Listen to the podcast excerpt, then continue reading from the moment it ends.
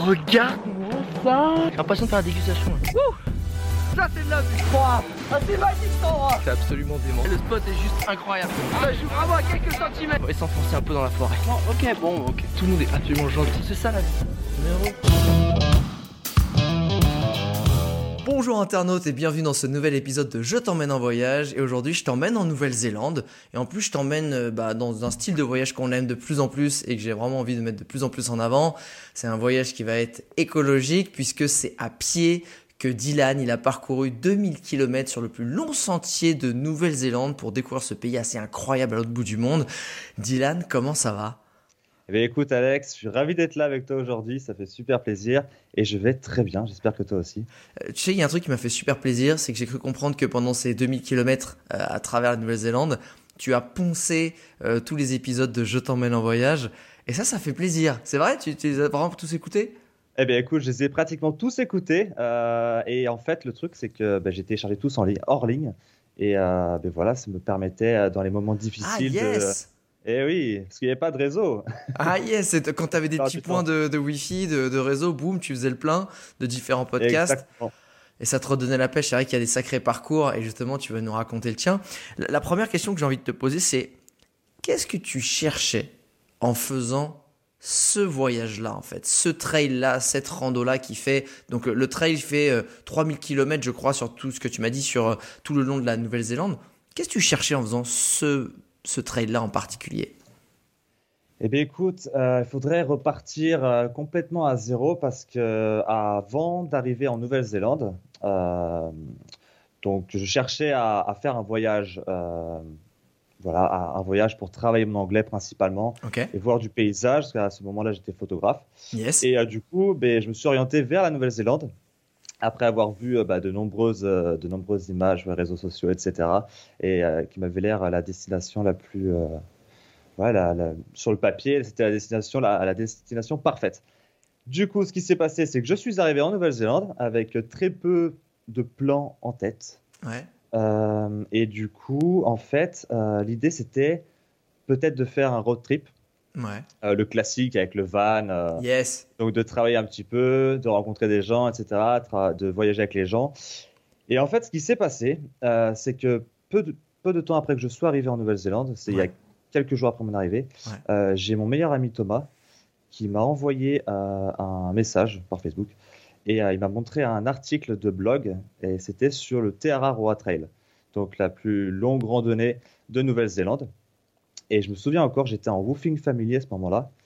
Et euh, là, j'ai senti mon cœur s'emballer. Euh, c'est un truc qui, qui m'était jamais arrivé. Et en fait, ben, j'ai pris ça comme, comme un signe, en fait. Et je me suis dit, ah. voilà, je vais faire ça. Je vais faire le Terra Trail. Et, le lendemain, j'ai envoyé un message à, à, un contact sur Bordeaux euh, qui a accepté de me sponsoriser, de m'envoyer les équipements manquants parce que j'étais pas du tout parti dans l'idée de, marcher euh, à la base de 3000 km sur le Terra Trail. Et donc voilà, c'est comme ça que c'est parti. T'es dingue. Mais justement, donc t'es parti en working holiday. T'étais en parti en mode, euh, j'ai envie de dire classique, euh, comme tu dis, c'est euh, c'est de bosser un petit peu, voire faire du woofing pour pas dépenser grand chose, c'est se balader en van, voire en petit en voiture qu'on aménage en mode c'est ma c'est ma petite cabane à moi sur roulette. Et là, tu vois ça, t'as envie de partir. Mais quand tu dis que tu as eu, tu sais, ce, ce, ces palpitations, ce, ce, cette envie qui est montée, tu te dis, wow, c'est quoi ce truc, j'ai trop envie de le faire. Encore une fois, c'est quoi que tu cherchais, tu vois Parce que tu avais envie de te défier, tu avais peut-être envie de, tu vois, de, découvrir quelque chose de fou. Ok, mais ça, évidemment, quand on va en Nouvelle-Zélande, on a envie de voir des choses de fou. Qu'est-ce que tu cherchais en particulier en faisant ce, challenge-là? Alors, du coup, ce que je recherchais, euh, déjà, faut savoir que j'étais depuis un certain nombre d'années, euh, je regardais beaucoup de documentaires d'aventure, euh, des films de, de, snowboard, de ski, peu importe, tout ce qui touche euh, au sport extérieur. Et parce que je suis très attiré par l'image et ouais. tous ces sports-là. Et en fait, je recherchais à faire une aventure. Et quand l'occasion s'est présentée, ouais. j'ai mis la tête dedans et je fais, vas-y, je vais faire ça. Je suis en Nouvelle-Zélande, c'est le moment en fait. Et du coup, voilà, c'est vraiment en fait cette idée d'aventure qui m'a vraiment, euh, je sais pas comment dire, Euh, C'est en fait, c'était ce que tu voulais, c'était pas avoir de sécurité entre guillemets, c'était vivre de A à Z une aventure où tu as un challenge où t'es pas genre en mode bon bah allez vas-y on va faire une pause au McDo ou vas-y on va se mettre en woofing ou finalement bah, quand t'es en woofing, quand t'es dans un job, t'as une espèce de sécurité de que tu vis dans ton quotidien. Ce que tu voulais, c'était si je dis pas, si je comprends bien, c'était une aventure qui te change totalement de ce que t'avais toujours vécu avant et que et te dire qu'est-ce que ça vaut en fait, De- d'essayer de reproduire une aventure que tu voyais dans ces fameux reportages. Exactement, ouais. Et c'était ouais, vivre une expérience en fait. Et euh, je me suis dit que ça pourrait être une très très bonne euh, façon de découvrir le pays. Euh, Parce que la Nouvelle-Zélande, bon, ça a été fait et refait, etc. Et du coup, je me suis dit, je vais découvrir des endroits que peu de gens connaissent. Même, euh, je suis sûr que les, les locaux ne connaissent pas Ah certains bah. endroits. J'imagine. Et euh, de découvrir bah, du coup la culture euh, locale, les locaux, rencontrer d'autres personnes bah, venant du monde entier. Et voilà, c'est vraiment vivre une expérience unique, un peu hors du commun, parce qu'il y a très peu de personnes au final, sur le nombre de, de personnes qui vivent en Nouvelle-Zélande, qui réalisent le Terra Trail. Et, euh, et voilà, et euh, c'était. euh, Et, et comment tu le, comment tu l'écris C'est Terra Road Trail. Comment tu l'écris? Alors, c'est un peu, un peu compliqué à, à prononcer la première fois. Alors, Teararoa Trail, ça s'écrit T-E, Ouais. espace A-R-A-R-O-A. Et après, Trail. Ouais, c'est, c'est en fait c'est la culture maori, c'est ça? Exactement, ouais, Est-ce que qu'est-ce que ça veut dire? Est-ce que tu t'es renseigné au moins sur ce que ça voulait dire? Bien sûr. Ça veut dire The Long Pathway, le long chemin. Ah ouais, ok, c'est plutôt bien choisi finalement sur 3000 bornes. Et est-ce que aussi du coup quand tu as vu cette aventure, tu as tout de suite pensé immédiatement à en faire un reportage? Parce que bah, tu as publié euh, récemment d'ailleurs euh, bah, ce fameux reportage sur YouTube, c'est Up and Down sur 3000 km, C'est ça? C'est bien ça. Ouais, qui a déjà fait plusieurs dizaines de milliers de vues. Et franchement, euh, on sait pourquoi tu es filmmaker aussi. Il est absolument magnifique. Euh, à la fin de ce podcast, je t'encourage vraiment, internaute, à aller, à aller le voir sur, sur YouTube. C'est, c'est vraiment un petit bijou. Mais pour revenir sur, sur cette aventure, c'est OK, je vais faire cette aventure-là. Ça me permettra d'être vraiment dans le bain et de vivre quelque chose de réel que je vais pouvoir filmer, documenter et inconsciemment aussi bah, réaliser un rêve que de dire je réalise mon propre film documentaire à force d'en avoir euh, poncé sur Internet et sur Netflix pour euh, qu'on comprenne bien le reportage et surtout que cette aventure, il fait 3000 km, ça part d'où? Ça passe par quoi? C'est quoi cette, cette fameuse Terror Trail? Presque, presque. Alors, du coup, on commence au point le plus au nord de l'île du Nord, donc à Caprenga. Ok. Et on descend donc euh, jusqu'à Bluff, le point le plus au sud de l'île du Sud. Ah ouais. Et en fait, donc, euh, donc ça fait 3000 km. Et en fait, pendant ce, ce long sentier de randonnée, euh, tu passes par tout type de paysages. C'est vraiment très diversifié. Et c'est quelque chose qui m'a un peu choqué en Nouvelle-Zélande parce que c'est vraiment un, un petit pays, hein, qu'on se le dise. Ouais. Mais en fait, tu as tout. Tu as vraiment tout type de paysage. Alors attends, attends, Dylan. Là, là, on, là, on met notre petit casque de réalité virtuelle. Là, ceux qui sont en train d'écouter le podcast, ils ferment les yeux, ils respirent. Qu'est-ce qu'on voit dans ce fameux casque de réalité virtuelle à travers tous ces décors? Décris-les-nous. Alors, on voit beaucoup de choses. Euh, on passe par des plages, des plages paradisiaques, on passe par des falaises, on passe par euh, des dunes de sable, on passe par des forêts subtropicales, on passe par des farmlands, donc c'est euh, des, des grands espaces de ferme. Euh, on passe ensuite par des collines verdoyantes, un peu, un peu comme le Pays Basque Ok. ceux qui connaissent, voilà, ça me fait penser à ça. Euh, ensuite, on passe par des grandes villes comme Auckland, donc qui est la plus grande ville de, l'île du Nord. Ouais, ouais. Voilà. Et euh, ensuite, on passe, on fait un peu de marche sur la route. Alors un peu, un peu beaucoup parfois. 500 km. non? Voilà. Alors, je sais plus exactement le nombre de kilomètres que tu fais sur la route, mais euh, des fois c'est euh, assez long. Il y a des sections sur l'île du Nord qui sont assez longues sur la route. Ok. Bon, c'est pas le, le- le plus, le plus appréciable, mais il faut y passer. Ensuite, on passe par d'autres forêts, des, forêts euh, vraiment diversifiées. C'est pas tout le temps des forêts subtropicales. Mais là, là, Dylan, là, tu me fais un descriptif, euh, genre, je veux une forêt, une dune. Ah si, mets-moi des couleurs, mais moi, à quoi ça ressemble Enfin, tu vois.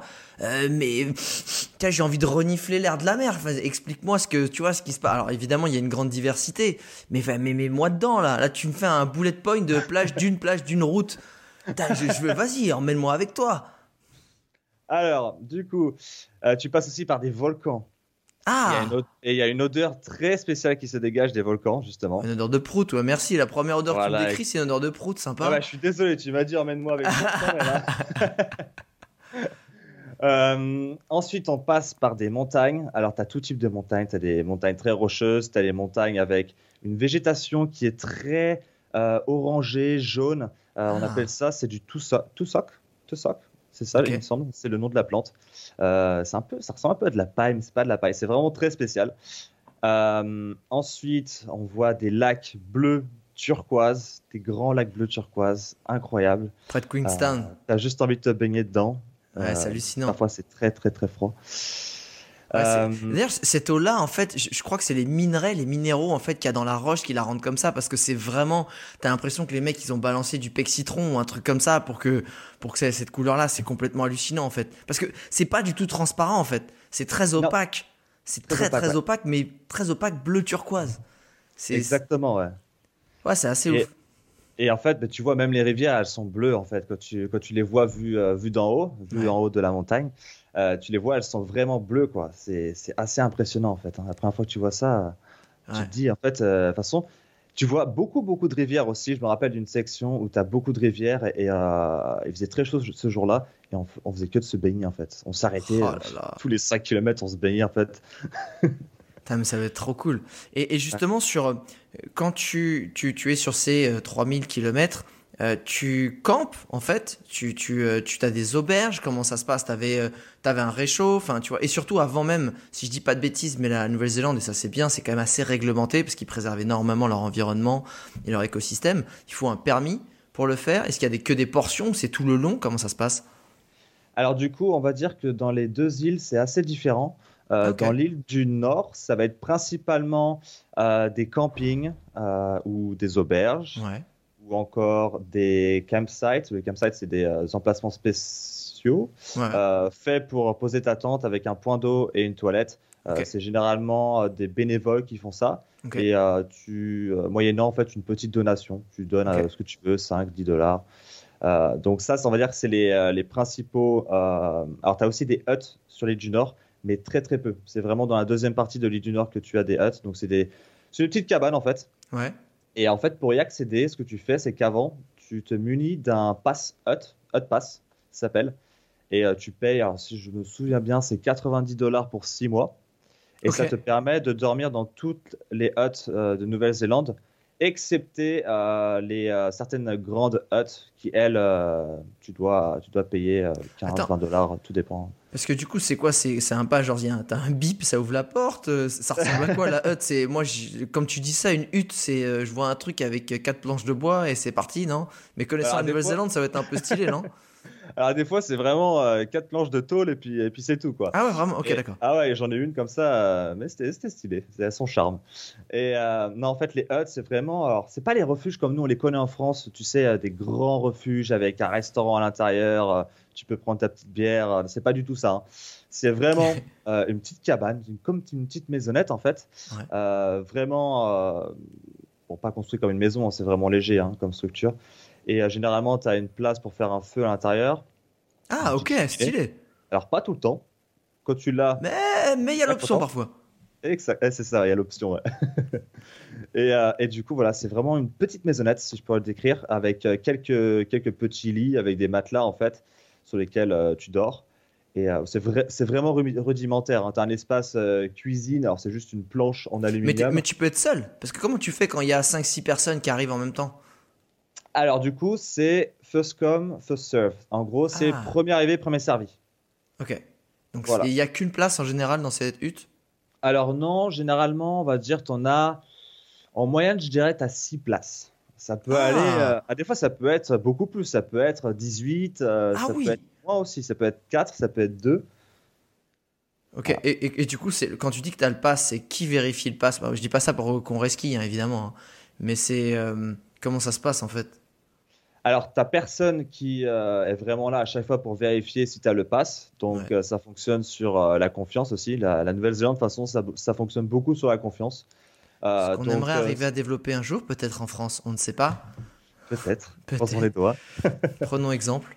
Exactement, prenons exemple, ouais. Et en fait, parfois, tu as en fait un, je vais appeler ça un, un ranger. Ouais, un ranger, ranger c'est un garde forestier. Voilà.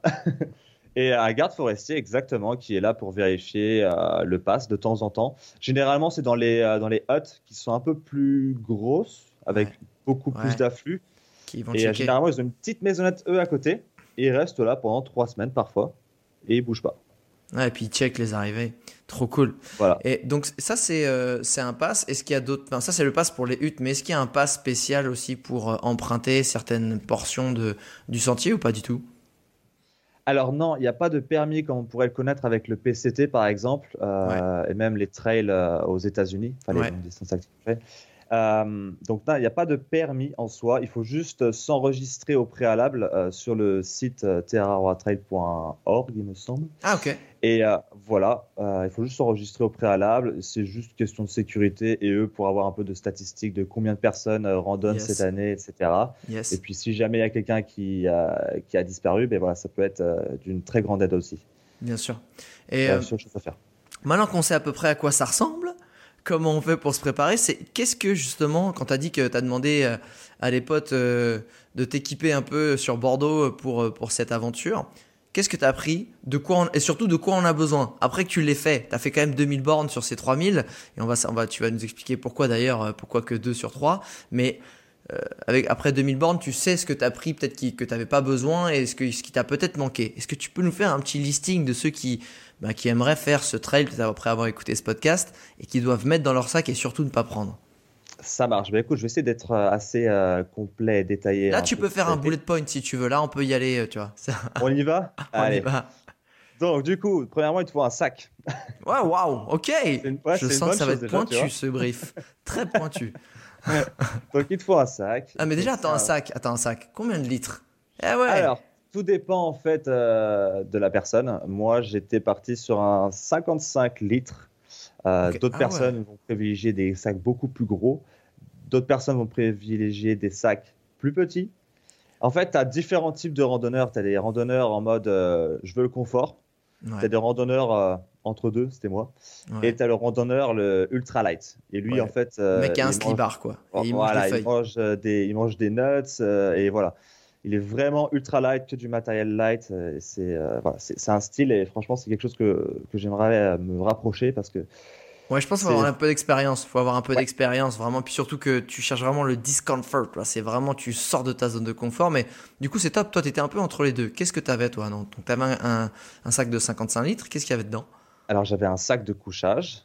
Ok. Donc euh, j'avais aussi un matelas, matelas gonflable. Attends, sac de couchage. C'est con ça, mais combien de degrés? Il y a les Alors, celui- confort 0 degré? Alors celui-ci était confort 0 degré et limite moins 6, moins 7. Est-ce que ça sert en Nouvelle-Zélande? Eh bien écoute, euh, sur la fin ça m'a servi. J'ai eu des nuits euh, vraiment froides.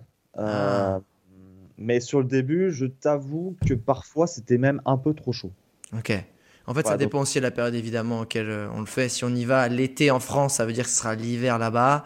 Euh, faut checker ça en fait.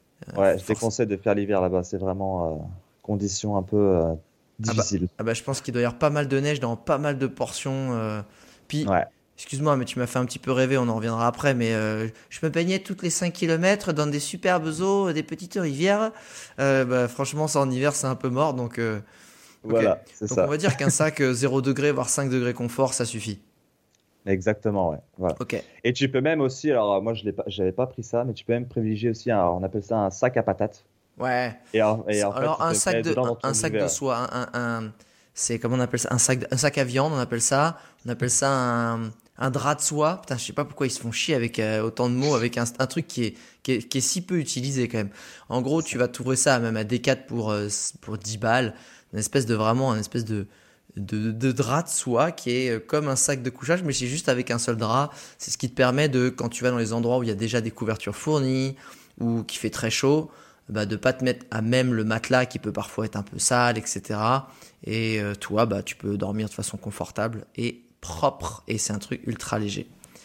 Euh, quoi d'autre? Quoi d'autre? Euh, Du coup, j'avais aussi un filtre à eau, ah. un mini Sawyer, et très très utile. La plupart des randonneurs l'avaient tous celui-ci. ah, c'est c'est fait- quoi? Mini Sawyer, t'as dit? Mini Sawyer, ouais. Ok. Ouais. Tu nous enverras le lien, on le mettra dans la description du podcast.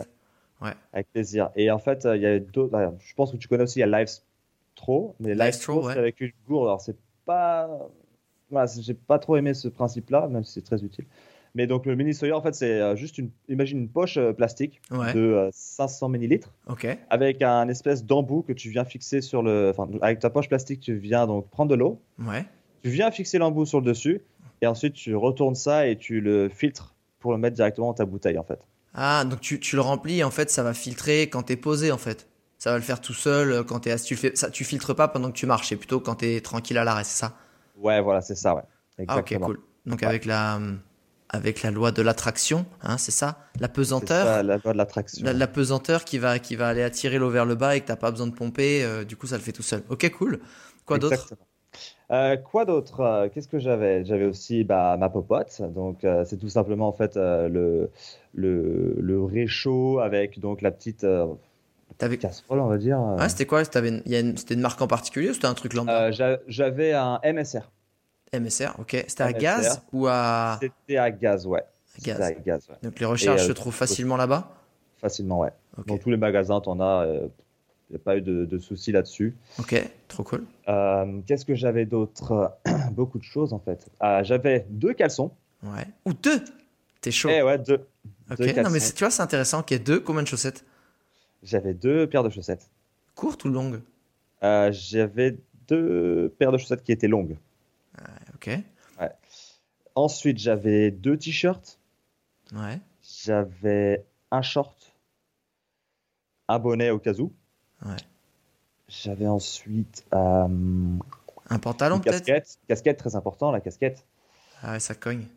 Un pantalon, alors celui-ci, je l'ai eu, mais que dans l'île du Sud. Euh, et en fait, je me suis très peu servi. Donc, euh, Et est-ce qu'il est-ce qu'il y avait pas énormément de, de fly, euh, de, de flies, de, non, de comment il s'appelle déjà ça là-bas? Ah, les. euh, Ah là là, les. euh, ah, tu vois, j'ai carrément oublié. C'est sorti de mon cerveau tellement que ça m'a traumatisé ce truc. Ah, ça m'a euh, traumatisé. Ah, comment ça s'appelle? Bon, c'est un espèce de, de moucheron qui te, qui te bouffe la gueule, qui te mord en fait, qui te pique même pas en fait, et ça. C'est horrible, ça gratte de ouf. Moi j'en ai pas eu parce que j'étais en. Sandfly. Sandfly, voilà, en plus ça doit être sur les plages, ça doit être un enfer. Euh, moi j'étais en hiver donc j'en ai pas eu. Non, Mais. euh, vrai. donc euh, Mais du coup. euh, Ouais, du coup tu... Donc quand t'es en pantalon, c'est quand même mieux, non? Alors oui, le pantalon est très utile. Alors moi, j'avais un legging du coup que je mettais Ah. parfois sous mon short et que je mettais principalement euh, pour dormir. Donc je mettais vraiment sous mon short quand vraiment euh, ça caillait quoi. ok. Mais euh, du coup, ouais, les Sandfly, pour en revenir, ouais, donc c'est des petits moucherons, comme tu l'as dit. Ça pique comme un moustique, voire pire qu'un moustique. Et tu sais qu'il y a une légende là-dessus. Ah la je lâche-nous sais pas si c'est vrai ou pas, mais la légende, ça serait que les Sandflies aient été inventés par un dieu maori. euh, pour, parce que justement, la Nouvelle-Zélande, c'est euh, bah, très paradisiaque, en fait, au final, parce que tu as des grandes montagnes, tu as des volcans, tu as des plages magnifiques. Et, euh, et du coup, en fait, ça aurait été inventé pour, euh, on va dire, euh, pas faire les gens, mais équilibrer un peu la balance, tu vois, exactement. Ah, ok. Ce serait trop parfait en fait s'il y avait pas les Sandflies. Exact, c'est ça. Euh, quoi d'autre qu'il y avait sur le matériel On va arriver sur l'aspect technique. Donc, tu avais donc, le duvet, tu avais la popote avec euh, les, les petits couverts qui va bien, enfin le gaz euh, et le petit, euh, la petite casserole. Tu avais deux spares en fait de chaque, euh, de chaque élément, chaussettes, t-shirts, etc. Euh, ta paire de pompes, une paire de claquettes, j'imagine, pour faire respirer les yep euh, le soir. Exactement, la, la- la- la paire de tongs. Et quoi d'autre? Euh, J'avais aussi donc euh, une, euh, une parka, enfin une, euh, un, une comme veste un- de pluie Ouais, ok. Qui m'a été très utile, Ça veut dire que tu t'es bien fait rincer. Ouais. Euh, J'avais des trekking poles, donc c'est des bâtons de randonnée. Ça aussi, euh, je faisais Ah ouais. pas mal de randonnées avant et je les utilisais jamais. Et je me suis dit, bon allez, on va tenter le coup. Je, je partais assez lourd. Et, euh, eh ben, franchement, c'est le meilleur truc que j'ai pu prendre en fait, c'est mes bâtons de randonnée. Ça te soulage en montée sur tes jambes et ça te soulage en descente sur tes genoux. Et je, je, j'en ai utilisé il y a pas si longtemps pour la première fois pour aller euh, au refuge de la Charpoix, là, près de Chamonix. Qui est, c'est un truc un peu engagé, en tout cas qui grimpe bien. Et euh, pas mal de caillasses. Et en fait, c'est vrai que tu économises une énergie pas possible, en fait, à pas avoir à te récupérer en permanence parce que tu le fais directement avec tes bâtons. Et comme tu dis, tu, tu, tu- ouais. En fait, tu, la charge d'énergie, elle est répartie non plus juste sur tes jambes, mais un peu sur tout le corps, puisque tu peux utiliser le haut du corps et les bras pour te rééquilibrer, pour avancer. Et moi qui trouvais ça un peu naze, hein, pour moi je voyais c'est un peu le club de randonnée, de papy mamie, on va pas se le cacher. C'est en fait euh, très très utile, surtout si tu t'engages sur, euh, sur 2 ou 3 000 kills. Euh, c'est le putain d'investissement, tu les prends en carbone ou un truc comme ça, un truc un peu léger. ça marche bien quoi, ça marche bien. Exactement, sachant que parfois, petite parenthèse, tu as des rivières à traverser. Ouais.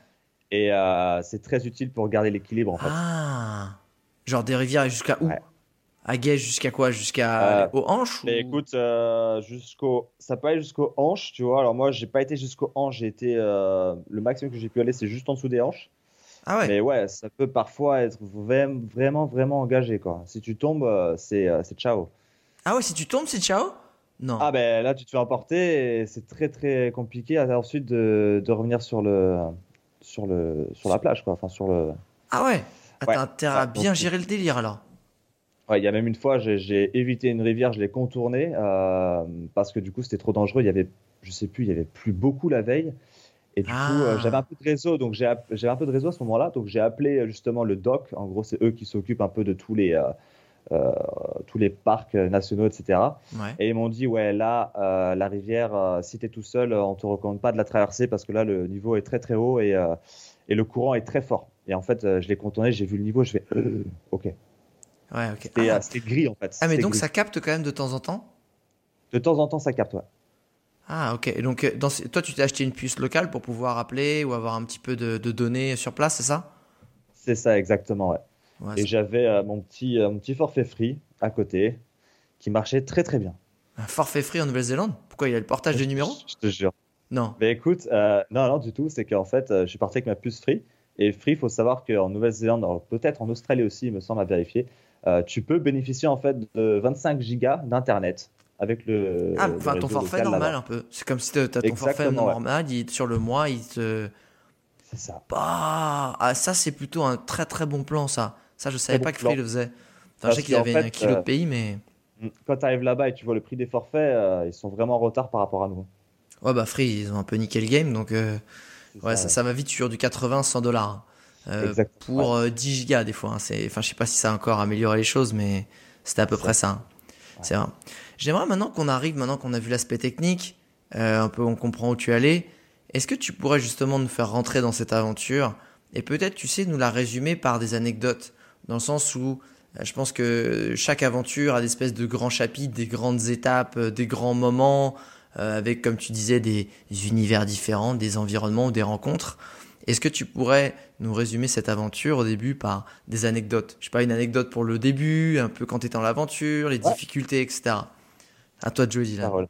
Allez, eh Emmène-nous ben, on va avec toi. commencer. euh, On, on va tout de suite commencer depuis Capringa, là où j'ai commencé. Ouais. Euh, donc c'est le, le point euh, de départ du Terra Trail. Alors petite parenthèse, on peut le faire euh, Sobo, donc ça veut dire southbound, ça veut dire en fait direction vers le Ah. sud, ou tu peux le faire Nobo. Donc tu départs à Bluff dans le sud du coup jusqu'à Capringa. Ouais, mais en vrai, on sait très bien que c'est le sud le mieux. Mieux vaut faire du nord au sud. Ouais. Ouais. Alors euh, ça ouais, je t'expliquerai plus tard, mais. euh, D'accord. Oh putain, il y a du suspense. Ouais. Euh, du coup, donc, on est à Caprenga, donc il y, a une, euh, il y a un phare, et donc là, on commence euh, la marche sur une magnifique falaise, avec, du coup, tu peux voir, alors c'est l'océan Pacifique et la mer de Tasmanie, et en Ouais. fait, qui se, et en fait, tu peux voir qu'il y a une délimitation entre guillemets. Ah, des courants en fait. Voilà, exactement. Et c'est là-bas, en fait, que tu peux voir ça, en fait, que les- la mer de Tasman, la mer Tasman et l'océan Pacifique se rencontrent. Donc c'est là-bas où tu commences. Nice. Ouais. Et du coup, après? Et donc, donc tu, tu fais ta marche sur la falaise. Et là, tu descends sur la plage. Et puis, euh, et puis là, c'est bon, t'es dans, t'es dans le bain. Donc là, tu fais tes 12 premiers euh, kilomètres ce jour-là pour arriver au premier campement. Tout s'est bien passé. Coucher de soleil, comme je l'imaginais, tu vois. Ah, ça commence bien. C'est-à-dire, la première journée, elle, elle- elle se passe vraiment euh, le truc idyllique. Genre, c'est beau, fait pas trop chaud, fait pas trop froid, petit coucher de soleil, top. Et qu'est-ce qui t'arrive? Dis-moi qu'il t'arrive un petit truc sympa. J'aurais voulu qu'il m'arrive un truc sympa. Ah merde Le deuxième jour, je me réveille. Euh, taux d'humidité, on n'est pas loin du 98%. Alors là, je fais, oula, ça sent pas bon. Euh, il faisait très chaud. Ouais. Et euh, puis, bah, ça pète, quoi. Et là, je me suis tapé 4 jours de pluie non-stop. Oh sur la 90 Mile Beach. Donc, pour te donner une idée, la 90 Mile Beach, c'est une plage qui fait, alors que je me trompe pas. Bah, fait- 90 miles, 90 miles, non?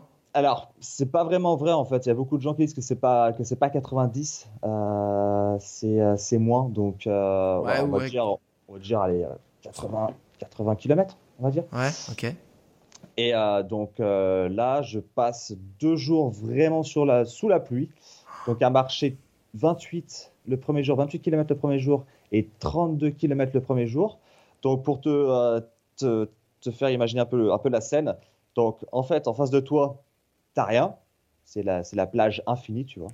À côté de toi, à gauche, tu as des dunes de sable. Ouais. Et à droite, tu as l'océan. Euh, il fait gris, il pleut, il, fait, il y a du vent, euh, du coup, tu es tout trempé. Ouais, mais il n'y a pas de sandflies du coup. Mais il n'y a pas de ouais. tu peux pas tout avoir. hein. Ah, c'est bien, mais c'est bien au moins, faut voir le côté positif. Exactement, ouais. Et là, vraiment, ça a été les montagnes russes, quoi. Je, je suis passé par toutes les émotions. Euh, je, je rigolais, je, je criais, je parlais, je, je pleurais parfois. J'ai pleuré une fois parce que j'étais là, mais, mais qu'est-ce que je fous là, quoi? Ah ouais. Genre, ah, vraiment, je me posais vraiment la question de qu'est-ce que je fous là, quoi? Genre, je voyais des voitures passer sur la plage, parce que tu peux, tu peux conduire sur cette plage-là quand tu es à marée basse. Ok. Et en fait, c'est ce qui m'a fait tenir, c'est, euh, en fait, c'est un petit jeu dans ma tête. C'est là Ah. que tu vois que le, le cerveau est très fort. Euh, je voyais passer des voitures et à chaque fois, je me suis dit, allez, la prochaine, je fais du stop. J'en ai marre. Et à chaque fois, elle passait, je me suis dit, bon, ok, pas celle-ci. La prochaine, je fais du stop. Et en fait, en faisant ça répétitivement et en me donnant des petits objectifs, par exemple, ah, tu vois le rocher là-bas, là, je vais jusqu'à là-bas. Ah. Et en fait, des petits objectifs comme ça à chaque fois, et ben, tu vois, j'ai fait mes 28 km et le lendemain, j'ai fait mes 32. Et je suis arrivé à un campement qui s'appelle UTA Park, c'est un espèce de camping. Euh, et là, je suis resté pendant deux jours. Euh, je Pour recharger les batteries. De ouf. Je me suis pris une petite, euh, une petite cabane, en fait, un petit, ouais, une petite cabane, Ouais. avec un randonneur qui s'appelait Holger, un Allemand. Et du coup, on est arrivé juste la veille de Noël. Donc, on a passé le Ah, Noël vous étiez ensemble deux là-bas. quand même ou pas? On était deux, ouais. Dans pour cette, faire... Non, mais pour, pour faire les, les, les kilomètres sous la pluie, t'étais Ah pas non, tout j'étais seul. tout seul là. Ah, tu t'es, vous êtes, euh, ok, vous êtes joint à ce moment-là quand t'es arrivé quoi. Exactement, ouais. Et du coup, bon, on a pu bien euh, parler, discuter de, de, de ce qui était, de ce qui nous est arrivé. Ouais, tu m'étonnes. Ouais, et du coup, voilà, on, s'est- on a, on a pris deux jours. On devait passer qu'une nuit. On a passé deux nuits, du coup, parce qu'en attendant que l'orage, enfin, du moins, la pluie passe. Ouais. Et ça a duré pendant deux jours comme ça. Et puis voilà, la- la- le jour de Noël, donc le, le- le 25, au soir, là, ça s'est finalement éclairci. Et là, on a eu un magnifique coucher de soleil euh, rouge avec les nuages euh, qui se coloraient. Et là, j'étais là, ok. Je viens de passer le Ah, premier test. Je viens de passer ça, le premier test, je peux repartir, tu vois. C'était pour décourager les, les- tu vois, les, ceux qui se la racontaient un petit peu, genre, ah, je vais partir sur 2000 km. Ah ouais, on va voir, tiens, deux jours de pluie cadeau. Exactement, ouais. Donc en fait, cette idée de ouais, je vais voir des paysages euh, de fou, je vais faire des sunsets, enfin des couchers de soleil, bah là, il m'a fait euh, non. No, on va d'abord voir si t'es vraiment motivé. C'est ça, exactement, ouais. C'est quoi la deuxième anecdote qui, qui, qui a symbolisé la suite de ton aventure? Eh bien, écoute, c'est peu de temps après. En fait, c'est vraiment ces premières semaines-là qui m'ont forgé pour le, pour le reste de l'aventure. Génial. Euh, du coup, ensuite, après la 90 Mile Beach, tu arrives dans la Ratea Forest. Euh, la Ratea Forest, c'est une forêt subtropicale Ouais. euh, qui est très, comment dire, beaucoup de randonneurs en parlent. Euh, Ouais, en parlent. En mal, ok, pourquoi? Ouais, en mal. Parce qu'en fait, du coup, c'est une forêt qui est très euh, gadouilleuse. Je sais pas si c'est le mot, hein, Ah, mais euh, si, voilà. si, si, si, beaucoup de gadou parce qu'il y a Ouais. beaucoup de pluie durant toute l'année. Ça détrempe en permanence en fait. Voilà, et vu que c'est très dense en fait euh, dans la forêt, eh ben, ça peut pas sécher. Le soleil n'arrive pas à passer euh, les feuillages, etc. Donc, du coup, ouais. Ce qui fait que tu, tu vois, tu marches et tu t'enfonces à mort, c'est quoi? Vas-y, raconte. Alors du coup, on a fait un, on n'a pas fait un pacte, on a fait un deal avec euh, ce, cet Allemand Holger et un Néo-Zélandais qui s'appelait Ouais. Luc. Et on s'est dit bon allez euh, les gars, on, on se fait la prochaine section ensemble. On avait bien sympathisé. Ouais. Euh, donc euh, le matin, on se lève, il est 9h, donc on rentre dans la, enfin, on se lève il est 7h, on rentre dans la forêt, il est 9h du matin. Donc au début, tu vois, on rigole, euh, machin, oh c'est ça la rate à forêt, c'est tout. euh, bah facile pour l'instant, tu vois. Ouais. Du coup, une, une heure passe, ça devient un peu plus compliqué. Et là, en fait, euh, au bout d'une heure, on regarde notre montre, notre montre et notre GPS. Et là, on fait, ok, il est, ça fait une heure qu'on marche et on a fait 2 km. What?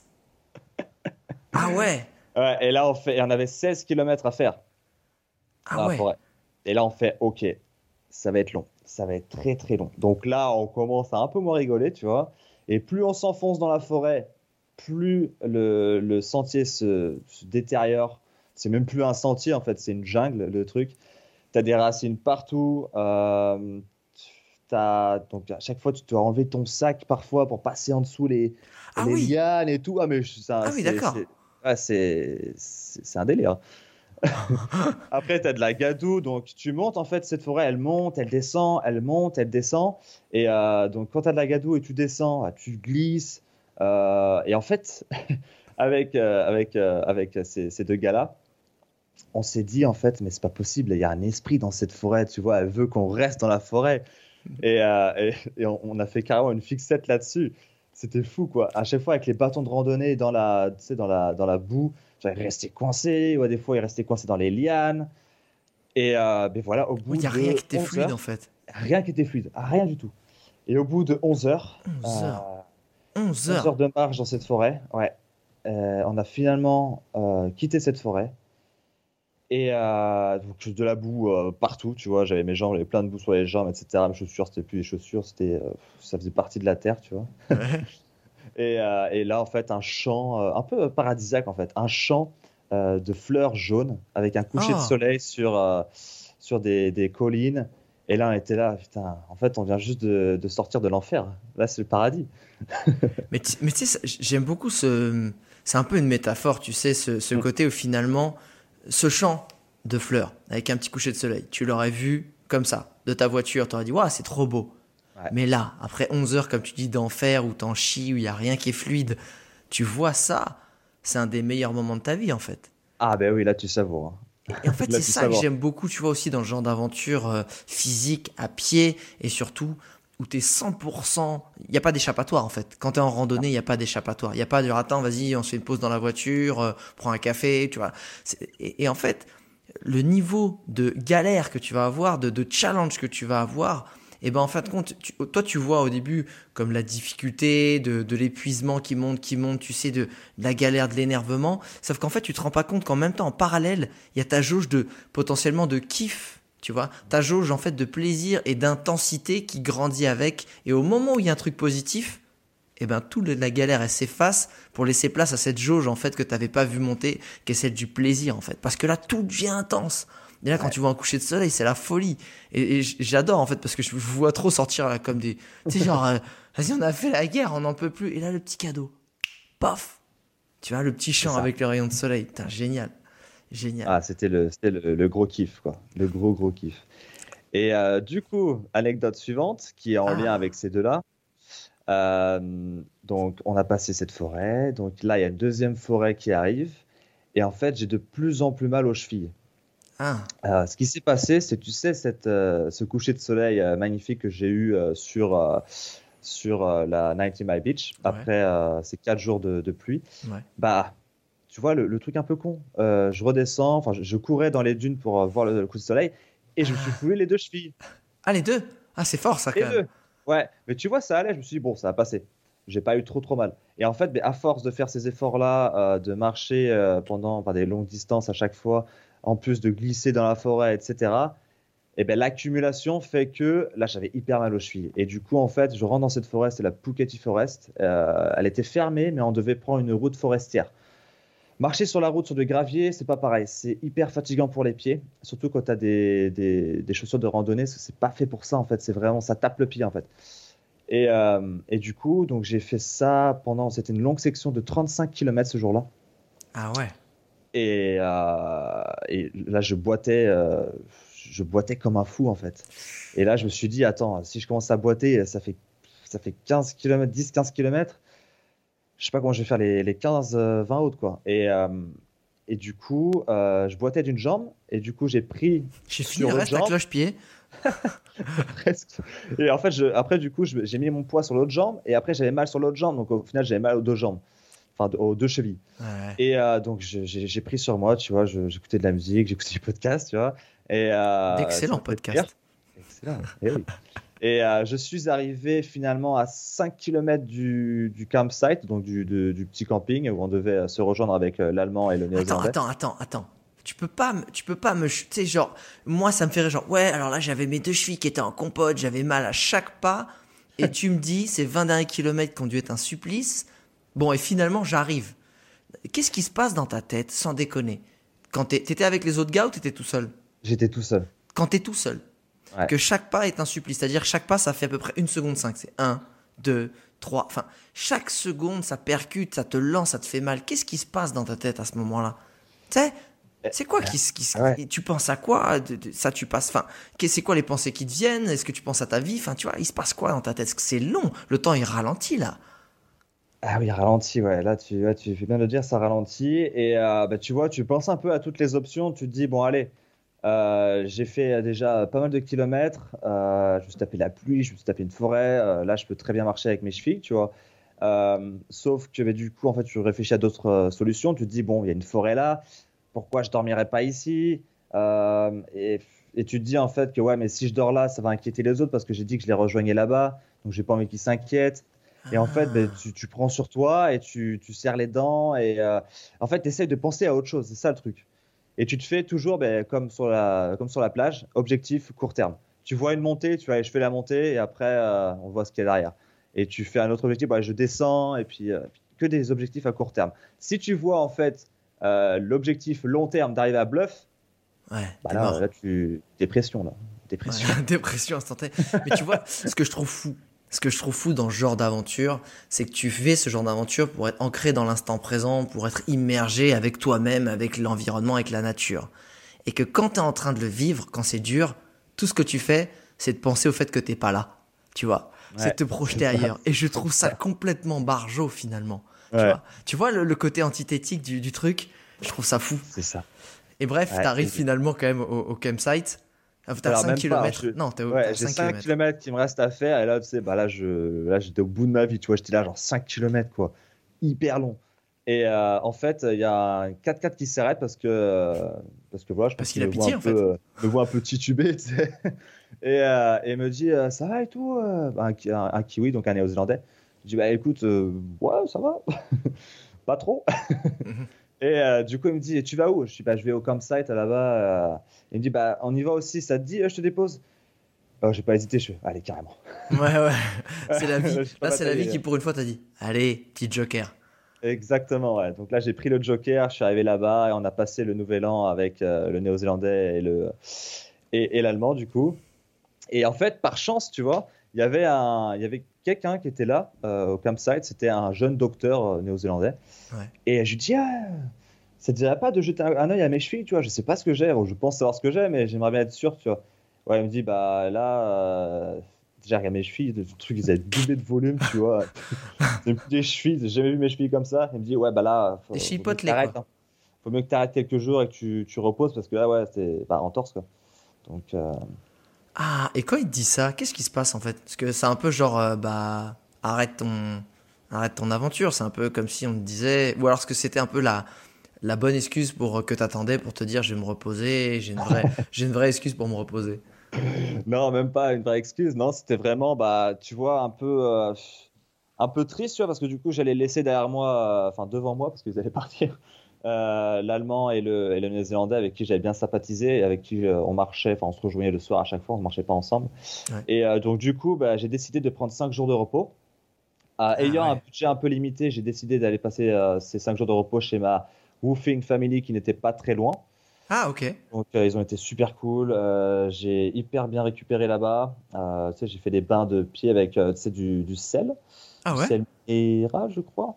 Du sel quoi Et euh, sel minéraux, sel minéral, je sais plus exactement le minéraux terme. ça. Ouais, en fait c'est un, type de sel que tu mets dans l'eau et ça a des propres des, euh, Des des propriétés. euh, euh, propriétés, euh, qui sont bons pour la circulation du sang, etc. Donc j'ai fait ça, je levais mes pieds, enfin les jambes. pour refaire circuler le sang, etc. Donc j'ai fait tout ce qu'il fallait et cinq jours après, ben voilà, j'étais reparti sur le, sur le trail. Quoi. Bien. Ah ouais, Ouais, quand même. Ça, ça, c'est la jeunesse, ça, tu vois. Ça, ça, ça, ça, ça se soigne vite, ça. Ça se soigne vite. Et, et alors, j'aimerais qu'on aille un peu sur l'île du Sud. Qu'est-ce qui t'est arrivé sur l'île du Sud? C'est quoi les Parce que euh, on dit souvent, enfin moi je l'ai fait, la Nouvelle-Zélande. La Nouvelle-Zélande c'est beau sur l'île du Nord et, et tu prends vraiment toute l'envergure quand tu arrives sur l'île du Sud, Hein, clairement. Euh, Ouais, exactement. ouais. sur le trail, raconte-nous des anecdotes qui nous permettent de nous immerger dans, dans l'île du Sud. Alors déjà, juste avant, petite parenthèse, je vais la faire très vite. Ah, Euh, avant de passer dans l'île du Sud, euh, j'étais donc je suis arrivé à Auckland, donc au milieu de l'île du Nord. Ouais. Et là, en fait, j'ai checké mon, mon, euh, mon compte en banque et là, j'ai fait ouais, là, ça va être chaud de faire tout, tout le trek. Ah ouais ouais, parce parce, que ça, ça, coûte combien en fait? Eh ben, ça coûte assez cher au final. Euh, tu te rends pas compte, mais euh, c'est pas juste marcher dans la nature parce que tu marches dans la nature, certes, mais Ouais. tu as aussi des frais. Tu as bah, tous les logements déjà, enfin tous les, les campsites, les campings, les Ça, tu payes à chaque fois ça. Que tu as à payer presque chaque nuit parfois euh, dans l'île du Nord. Donc, Ok. tu additionnes 20 dollars, 20 dollars, 20 dollars, ça Ah fait ouais. un, un billet. quoi.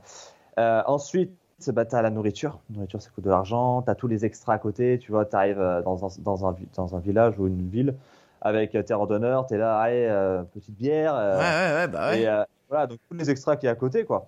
Euh, plus le hot pass, plus euh, le ferry que tu dois, tu dois prendre pour traverser l'île du, enfin, de, de l'île du Nord jusqu'à l'île du Sud. Donc voilà, il y a plein de, plein de frais à prendre en compte. Le matériel à remplacer aussi, si tu as besoin. Donc euh, voilà, beaucoup de choses. Donc Et ça fait à peu près passe à Auckland, 40, c'est que- 50 dollars par jour en fait. Tout lycée, Alors, je sais si, pas si tu lises toutes les dépenses. Mais ça te fait bien, hein, je dirais, ouais, je dirais en moyenne peut-être 5000 euros Ah à ouais. avoir sur toi. Parce que tu mets combien de temps pour les faire? C'est ça aussi, en, en général, Alors en les moyenne. 3000, tu mets entre 4 et 5 mois. Ah ouais Ah ouais, d'a- d'accord, ouais, ok, bon, ça va. a qui 5000 ratent, dollars sur 5 mois, euh, ça va, ça reste, euh, Oui, ça c'est correct. ça reste correct, tu vois. Mais c'est Ah, 5000 sauf que j'avais dollars pas 5000. néo-zélandais. C'est euh, alors 5000 euros, pardon. Ah, 5000 euros, ok. Ouais, Ah, et tu les avais pas J'avais 1200 D'ailleurs, je savais balles. Et je me suis dit, ça va être short. Ça va le faire. Non, je suis parti avec euh, 3000 euros, un peu moins de 3000 euros. Ah ouais? Euh, ouais, un Et tu vois, euh, je me suis. Ouais, c'est pas un budget, non? Quand même 2000 euros de différence. Et euh, arrivé à Auckland, je suis voilà, ça va être chaud, je peux pas faire tout, tout le trek. J'étais réaliste, je, je peux pas faire tout le trek. Et du coup, deux options s'offrent à moi. Soit je fais toute l'île du Nord Ouais. et je laisse de côté l'île du Sud. Euh, et en fait, je me suis dit, bah non, en fait, euh, moi je suis en Nouvelle-Zélande, c'est la l'île du Sud, tu vois. Donc euh, j'ai pris la décision, j'ai pris le, le bus de nuit, j'ai été jusqu'à Wellington le lendemain. Yes. Et de là, j'ai pris le ferry pour aller dans l'île du Sud. Et j'ai contacté en fait un randonneur qui avait commencé avant moi et qui faisait de la photo aussi, Ah, euh, cool.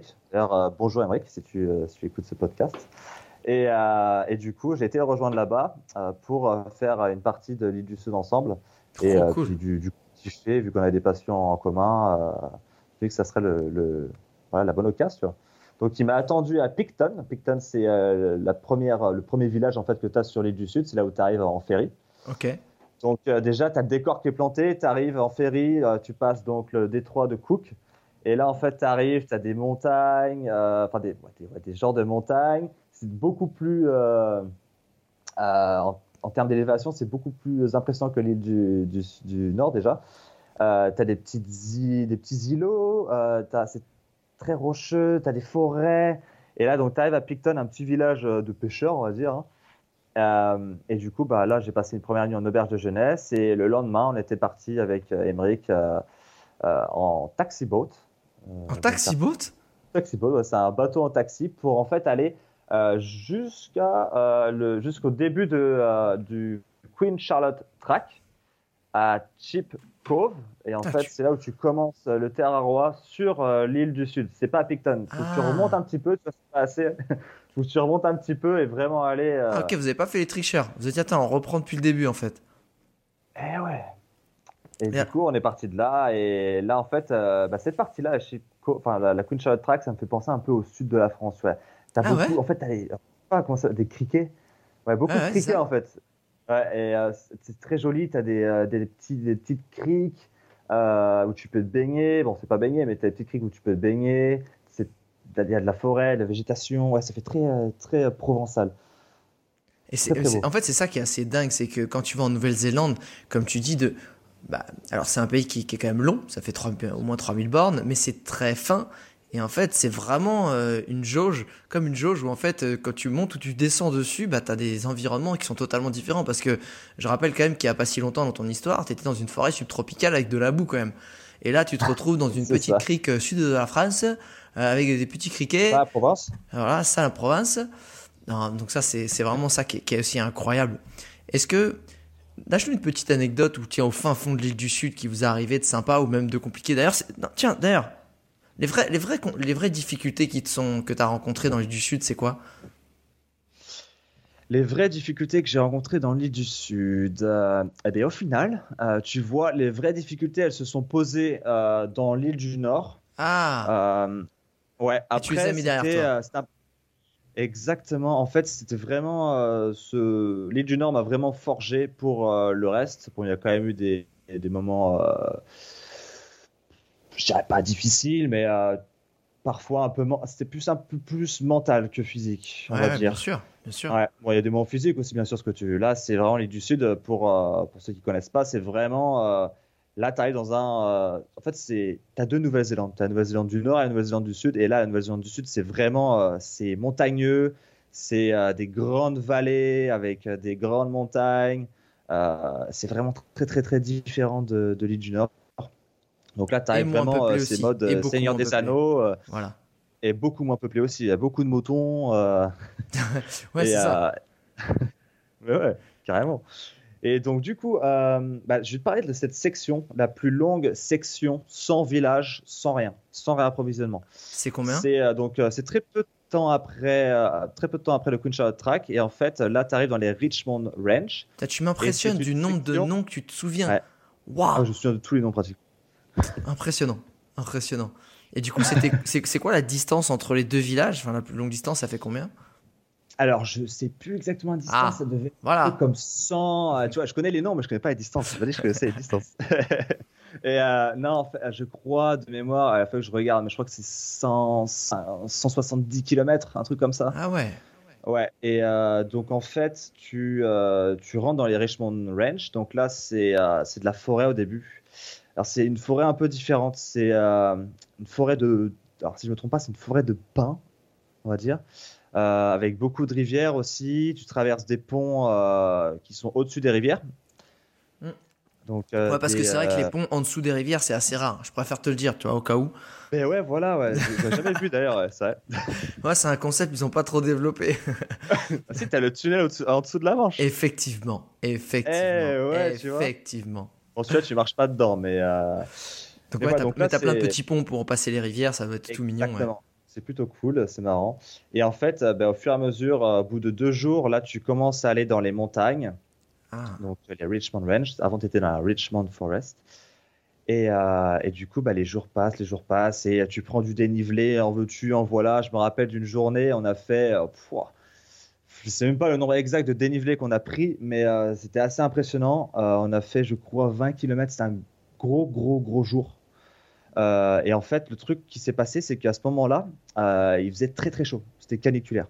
Ah. Et en fait, on était sur, le, sur la crête et on, on manquait d'eau en fait. Et on pouvait pas Ah. pousser jusqu'à l'autre hut qui était un peu trop loin, tu vois. Parce qu'on voulait passer le coucher de soleil sur le plus haut pic des Richmond Range, enfin, de là où on passait. Et, euh, et on voulait dormir là-haut. Et donc, du coup, on a dû faire un détour. euh, on a dû prendre 300 mètres de dénivelé euh, tout en bas pour aller à une hut en ne sachant même pas s'il y avait de l'eau là-bas. Au final, il y a eu de l'eau, donc on a eu beaucoup de chance. On a remonté 300 mètres de dénivelé encore. Après, on a monté cette première montagne qui s'appelle euh, c'est le, le petit Rintoul. Ouais. Et donc là, avec un vide assez impressionnant d'ailleurs, faut pas avoir le vertige. Et ensuite, tu devais redescendre pour remonter sur le gros Rintoul cette fois-ci. Donc c'est deux sommets en fait, t'as le petit et t'as le grand. Et là, on a passé un, un coucher de soleil absolument magnifique euh, sur, euh, bah, sur le Mont Rintoul. Tu pouvais voir Nelson, c'est une petite ville euh, côtière, euh, donc Ouais, ouais, ouais. du sud. Et tu pouvais apercevoir Nelson, donc c'était assez impressionnant. Et là, on a planté notre tente tout là-haut, avec Emmerich, justement, et, euh, et on s'est fait réveiller le matin avec du vent. euh, Ah, je crois qu'il y avait quelqu'un. Excusez-moi, pouvez-vous lever? Vous avez pas payé là? Ouais, c'est ça, dis donc. Ouais, ils sont trop forts. Non, non, quand même, c'est le vent. Du coup, euh, et on s'est fait réveiller par, euh, par un vent assez violent. Euh, donc euh, voilà, on a fait le, so- le coucher de, coucher de, enfin on a fait le lever, on n'a pas fait le coucher, on a fait le lever de, de soleil aussi, tout à fait magnifique. Euh, Et, ça, on ça vous a pris redescendu- combien de temps? Ça vous a pris combien de temps pour faire cette distance-là? Parce que tu as dit des jours, on a monté et descendu pendant des jours. Les 70 km, c'est quoi? C'est 5, 6, non, 10 jours Et 8 jours. 8 jours, ah ouais, 8 jours. Ouais. 8 jours. Donc euh, certaines personnes la font en 7, certaines la font en 10. Ce Ouais, grosso merdo, quoi. Ouais, voilà, c'est ça. Donc il faut prévoir assez de nourriture. Donc imagine, tu dois porter Ah. déjà toutes tes affaires. Waouh, attends, mais oui, c'est 10, attends, Ouais. c'est 10 kills. Enfin, faut, faut, ouais, non, c'est, non, c'est 10 jours de bouffe aussi. Oh. Ouais, faut prévoir parce que imagine, tu sais pas, hein, toi tu es, dans la montagne, t'as pas de réseau. Imagine, tu as un orage qui arrive, tu fais quoi? Ah non, mais surtout, tu te blesses. Imagine, tu te blesses. Tu peux pas avancer. Donc, faut, faut de la bouffe. Ah ouais, non, faut pas, faut pas blaguer. Et au final, ça. toi, t'as mis combien de temps pour faire ces 2000 km sur les, sur les 3 J'ai mis 3 mois, exactement. 3 mois. Et Ouais. quand t'arrives, quand t'arrives au bout, qu'est-ce qui s'est passé Tu sais, les derniers kilomètres? Alors, euh, bah écoute, les derniers kilomètres, c'est de Invercargill euh, jusqu'à Bluff. Donc, Invercargill, c'est euh, une île euh, qui se situe dans le Southland, c'est une région. Ouais. Et tu arrives jusqu'à Bluff, c'est le point d'arrivée. Et en fait, là, c'est une section alors, qui sont en train de réaménager, est-ce que j'ai entendu dire? En fait, c'est une section que de route. Donc, tu marches sur la route pendant 32 kilomètres. Donc, c'est là où je te disais qu'à des fois, il vaut mieux Ah. le faire euh, Nobo. Parce que là, tu finis sur la route, c'est pas top, quoi. Alors que si tu pars Nobo, tu finis sur euh, la plage. C'est plus joli. Et euh, donc, bah écoute, j'étais à ce moment-là, j'étais avec un japonais. J'avais déjà marché euh, 300 ou 400 km avec lui, que j'ai rencontré au Ah milieu ouais. de, de- de l'île du Sud, là où il m'était arrivé une anecdote encore. et, euh, et du coup, euh, donc là, tu, tu marches sur la route et avec lui, en fait, on a décidé de partir à 22h le soir. Pour marcher toute Ouais, la nuit, ouais, arriver au lever de soleil ou c'est ça? C'était un peu le délire, mais sauf qu'on voulait arriver sous les étoiles. Ah Il y avait un Ouais, petit- une petite bromance est- quand même. Il y avait une petite bromance avec ce japonais. Non, même pas. Non, mais attends, il n'y a pas de problème, il n'y a pas de problème, Dylan. Attends, Non, on est là, on est entre hommes, tranquille, il n'y a pas de. Oh Ouais. non, non, mais c'était euh, c'était- c'était avec quelqu'un, je m'entendais super bien, euh, même malgré euh, les difficultés au niveau du langage, tu vois, parce qu'il parlait pas très bien anglais, je parlais pas non plus super bien anglais, mais en fait, on se comprenait, on avait des délires, enfin, c'était vraiment, euh, tu vois, genre, qu'à des fois, le, le langage corporel va au-delà du langage, euh, bah, du Mais langage du, parler, sûr. quoi, en fait. Puis en plus, les Japonais, ils sont bons délire, tu vois. C'est vraiment des. Tu sais, c'est des enfants aussi Ah, en... dans leur tête. Et, tu sais, ils aiment bien les petits délires marrants, en fait. Ouais, le gars, il avait 29 ans, c'était un gamin, c'était vraiment trop drôle. Et euh, donc, euh, on finit comme ça, on marche sur cette route euh, toute la nuit, il y avait très peu de trafic, donc on a eu de la chance, donc peu de voitures. Et euh, mais là, en fait, j'arrive avant lui. Parce que, attends, petite coup, parenthèse, petite parenthèse. Quand tu dis que tu marches justement avec euh, des mecs et tu dis chacun marche. euh, en fait, tu marches avec eux, mais tu marches pas avec eux. En fait, c'est juste le soir, vous vous rejoignez, mais chacun marche à son rythme. C'est ça un peu le délire? C'est quoi le- le- la règle qui se passe? Tacite Il n'y a pas for- forcément de règles en fait, mais ça se fait naturellement. En fait, chacun a son rythme. Et euh, ben, en fait, tu vois, si toi tu as un rythme un peu plus euh, rapide, bah, bah, c'est comme ça en fait. Et lui, c'est un rythme un peu plus lent, bah, c'est comme ça. En fait, chacun marche à son rythme. Et puis, bah, ce qu'on se dit au début, tu vois, on dit, bah, vas-y, on peut se retrouver là pour euh, manger le, tu sais, le déjeuner, ou on, on se retrouve ce soir. Et puis, euh, si on se croise, bah, c'est cool. Si on se croise pas, bah, écoute, euh, de toute façon, Ok, on verra cool. ce soir à la hut. Donc ça reste quand même vraiment- quelque chose de, de Voilà. solo quand même, même si justement tu Et croises oui. des gens. La partie marche reste une aventure très personnelle. C'est ça, ouais. Donc, euh, ouais, tu as le temps de réfléchir, euh, c'est à ton allure, c'est ton aventure. T'as pas besoin de te forcer pour, euh, Ouais, ouais. pour aller à l'allure de, de quelqu'un qui est plus rapide que toi. Ça sert à rien, tu vas t'essouffler, tu vas, tu, tu vas Ok, galérer, super. pas apprécier. Super. Donc, euh, voilà, c'est vraiment. Excuse-moi, chaque- je, ok, excuse-moi, je t'ai coupé, mais du coup, c'est un truc qui, qui revenait plusieurs fois. Je me demandais vraiment, parce que ça, j'ai j'ai pas fait ce genre d'aventure si longue à pied. Donc, vous êtes là, sous les étoiles. Il n'y a pas beaucoup de voitures. On arrive sur la ligne d'arrivée. Ouais. Et là, du coup, euh, les derniers, euh, les derniers kilomètres sont assez durs parce que ouais, marcher sur la route, comme je t'avais dit tout à l'heure, c'est, c'est vraiment pas le top pour les pieds. Et puis là, au bout de 2000 km, ça commence à, ça commence à faire mal. En plus, les chaussures étaient mouillées de la veille. Euh, Ah, ça, on n'aime pas. Bah ouais, ouais, on traverse une rivière et puis ça sèche très très mal les chaussures de randonnée. Euh, donc du coup, mouillé de la veille, je commence à avoir mal aux pieds, je commence à avoir des ampoules à cause du frottement et tout. Et euh, finalement, bah, tu vois, j'en profite euh, sur la route pour appeler, pour ma mère, mon père, ma grand-mère, pour leur dire voilà, je suis presque au bout et tout, bizarre. et j'arrive finalement ben, à Bluff, donc à Sterling Point, c'est le, point d'arrivée. Donc je vois ce fameux panneau en fait avec c'est un panneau où il te montre toutes les directions, genre San Francisco, euh, tant de kilomètres, ah. Paris, tant de kilomètres, etc. Un panneau jaune et blanc. Et là, j'arrive là. Et en fait, tu réalises pas, en fait. tu réalises pas du tout. Tu es juste content d'être arrivé. Et là, bah, j'ai pris une photo, du coup, où je me suis assis à côté du poteau avec ma frontale sur, la, sur le panneau, les étoiles en haut. Et euh, c'était euh, c'était juste. waouh. Tu l'as posté sur Insta, celle-là? Je l'ai posté sur Insta, ouais. Tu nous mettras le lien aussi, qu'on la mette dans la description, celle-là, quand même. c'est symbolique. Il y a une question que j'ai envie de te poser, justement, quand tu dis, tu sais, c'est quand même une aventure très solo.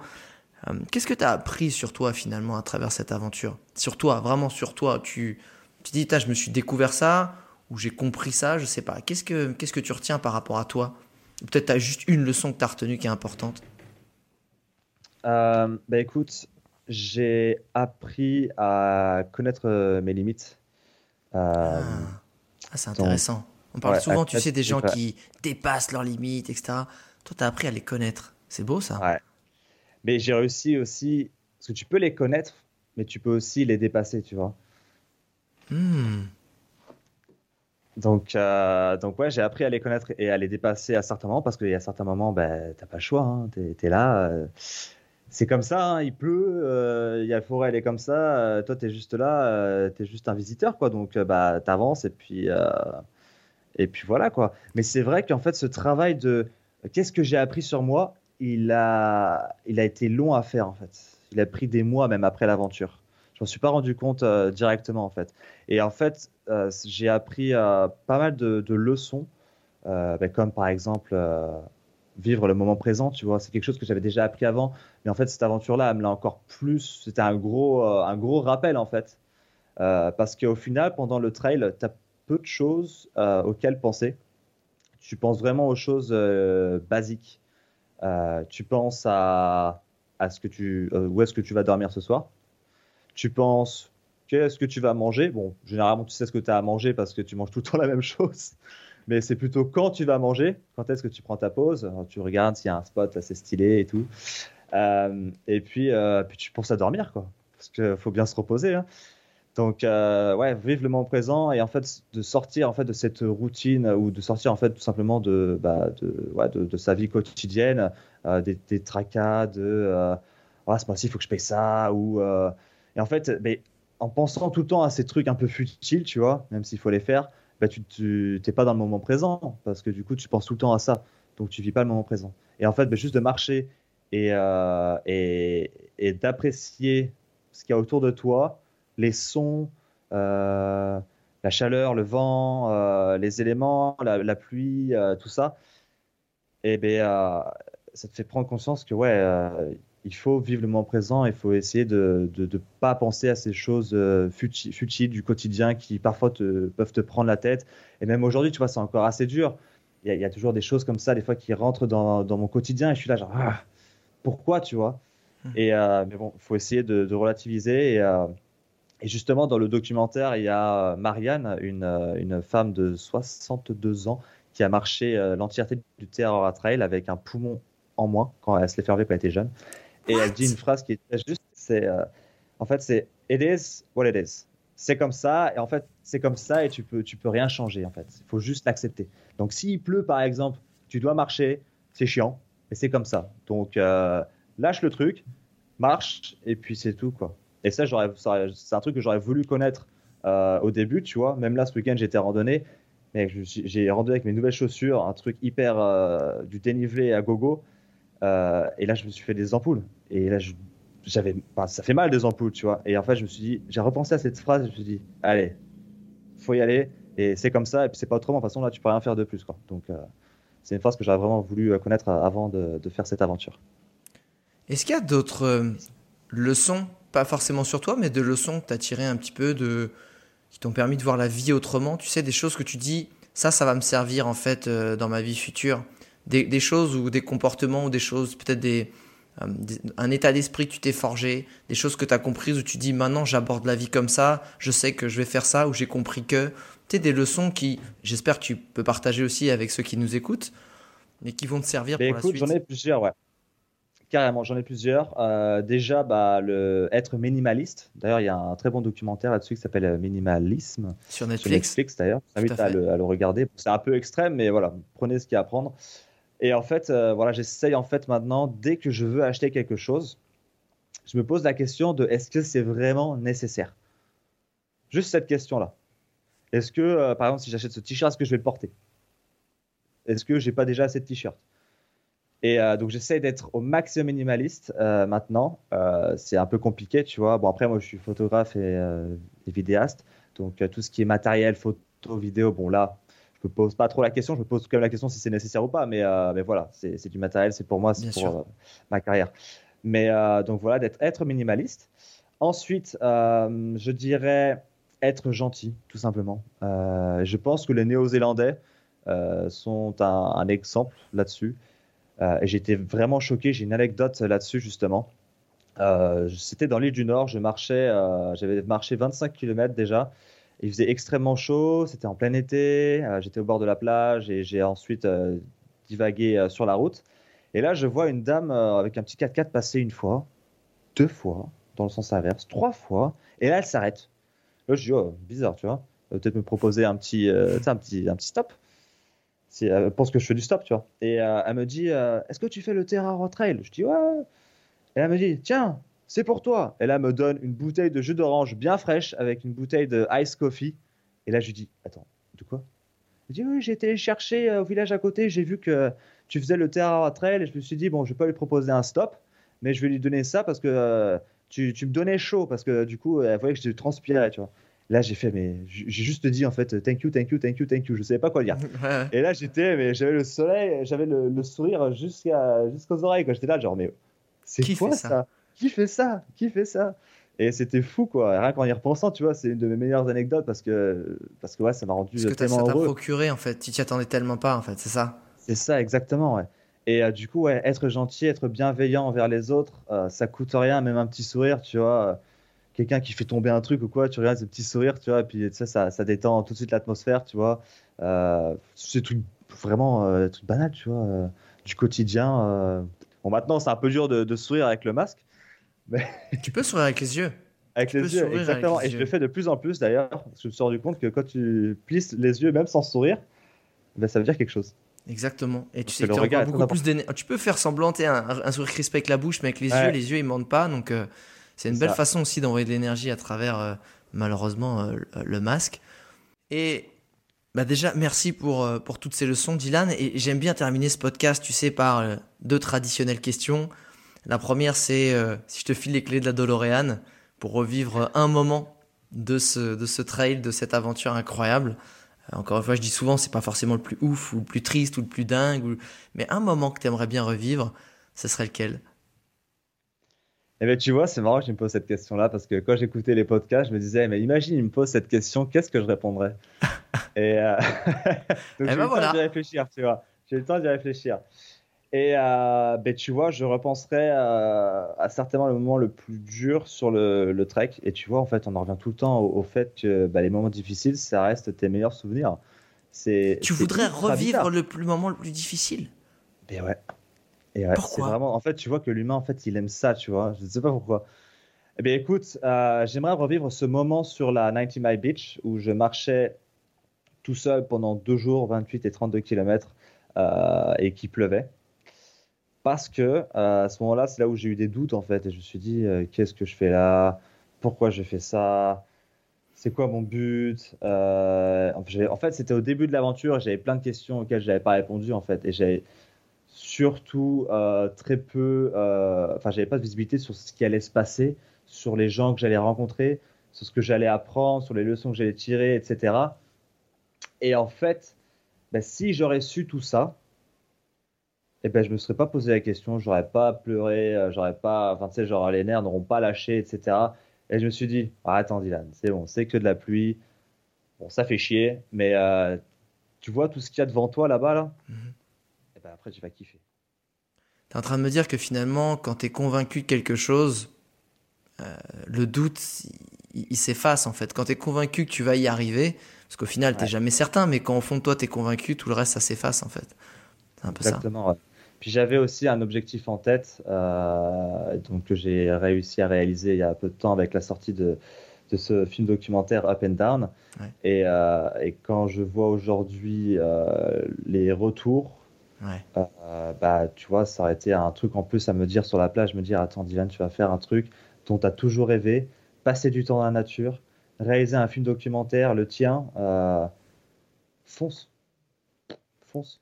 Allez le voir, allez le voir. Encore une fois, je, mets le, lien dans la description. Il, est vraiment magnifique ce, film. Il est très bien filmé. On sent que c'est ton métier euh, et on sent que ça t'a touché en fait. Au-delà des belles images, on sent que tu as voulu transmettre quelque chose de, très beau. Et tu sais transmettre ce- cette chose de ben t'es peut-être pas bien dans ta vie, t'as besoin de faire un break, ou alors tu sais pas où t'en es, ou alors tout simplement t'as envie de te prouver des choses. Bah, Vas-y te le prouver de la plus jolie des façons, la plus simple des façons qui soit. Prends tes pompes, un sac et marche marche. Et, et marche dans un environnement qui t'est pas familier pour justement euh, créer des, des disruptions dans ton cerveau, vraiment euh, briser des schémas. Et, et j'ai l'impression que ça a très très bien marché pour toi. Justement, ça m'amène sur la dernière question, Dylan. Si tu devais résumer ce trip, euh, cette aventure en une citation, une phrase de ta création, une punchline, ce serait laquelle? Ben écoute, euh, c'est pas ma phrase à moi, Mais euh, justement dans le documentaire, elle le dit très bien. Et justement, j'ai aussi fait ce documentaire pour un peu m'exprimer, euh, mais par le biais des autres, parce que Ouais, tout à fait. m'exprimer, c'est parfois un peu difficile pour moi, euh, de poser des mots sur des émotions, ce genre Ouais. de choses-là. Tu t'en es bien sorti. Mais, et du coup, par le biais de ces personnes-là et par le biais justement de, de Marianne, qui a très justement dit et qui a posé, et en fait, qui, je me suis très, très bien reconnu dans ces mots et je me suis dit, Tain, c'est ça en fait, c'est ces mots qu'elle a eus que j'arrivais pas à poser dessus en fait, quand on me demandait c'était comment, etc. Et euh, elle a dit en fait, euh, deux, ça sera deux citations, c'est euh, c'est au-delà de l'explication et en fait, il faut simplement vivre cette aventure. C'est-à-dire que du coup, ce que j'ai expliqué aujourd'hui, j'ai essayé de l'expliquer, j'ai raconté des anecdotes, mais le truc en fait, c'est que si tu le fais pas, bah, tu pourras pas savoir ce que c'est et il faut le vivre en fait. C'est une aventure humaine avant tout. Tu rencontres des gens du monde entier, tu rencontres les locaux, euh, tu, découvres la, culture maori, tu vois des paysages absolument incroyables. Mais moi aujourd'hui, ce que je, retiens de cette aventure, c'est même pas les paysages, c'est les, visages des personnes que j'ai rencontrées, ce qui ce m'ont permis de, de vivre en fait. Et elle a dit autre chose qui est très juste aussi, et comme j'ai dit auparavant, c'est euh, It just is. It is what it is. Donc ça veut dire en gros, c'est comme ça, et tu tu peux pas le changer. Donc accepte-le, et, euh, Et puis voilà, ça ira bien en fait, avance. Génial, Dylan. Je te remercie beaucoup, beaucoup pour ce partage qui, tu disais que tu avais du mal à exprimer euh, tes émotions ou ce que tu avais ressenti. Tu t'en es très, très bien sorti. Merci pour ce partage Écoute, généreux d'infos pratiques, de petites anecdotes, euh, des émotions, de toutes ces belles leçons. Euh, où est-ce qu'on peut te retrouver sur les différents réseaux? Dis-moi. Alors, écoute, euh, là où je suis le plus actif, c'est sur euh, Instagram. Donc, euh, c'est Dane Moron. Ça s'écrit D-A-Y-N-M-O-R-O-N. Euh, donc, c'est là où je partage euh, mon travail et, euh, et voilà. Euh, ensuite, euh, je, serai act- je serai aussi actif sur YouTube. Donc là, j'ai sorti bien sûr mon, mon film documentaire Up and Down qui est disponible sur YouTube, qui dure 20 minutes. Donc, vous pouvez vous, pouvez vous poser pendant 20 minutes. Tout Et euh, en espérant que ça vous donne envie de, voilà, exactement, de, de, de faire euh, bah, une aventure, euh, pas forcément le Terrarois, hein, mais ça peut être une aventure à côté de chez vous, ça peut être le GR10, le GR20, le GR5, peu importe. Plein d'aventures à faire par chez nous. Et, euh, et voilà, donc euh, j'espère être actif un peu plus sur YouTube dans les euh, semaines, mois à venir.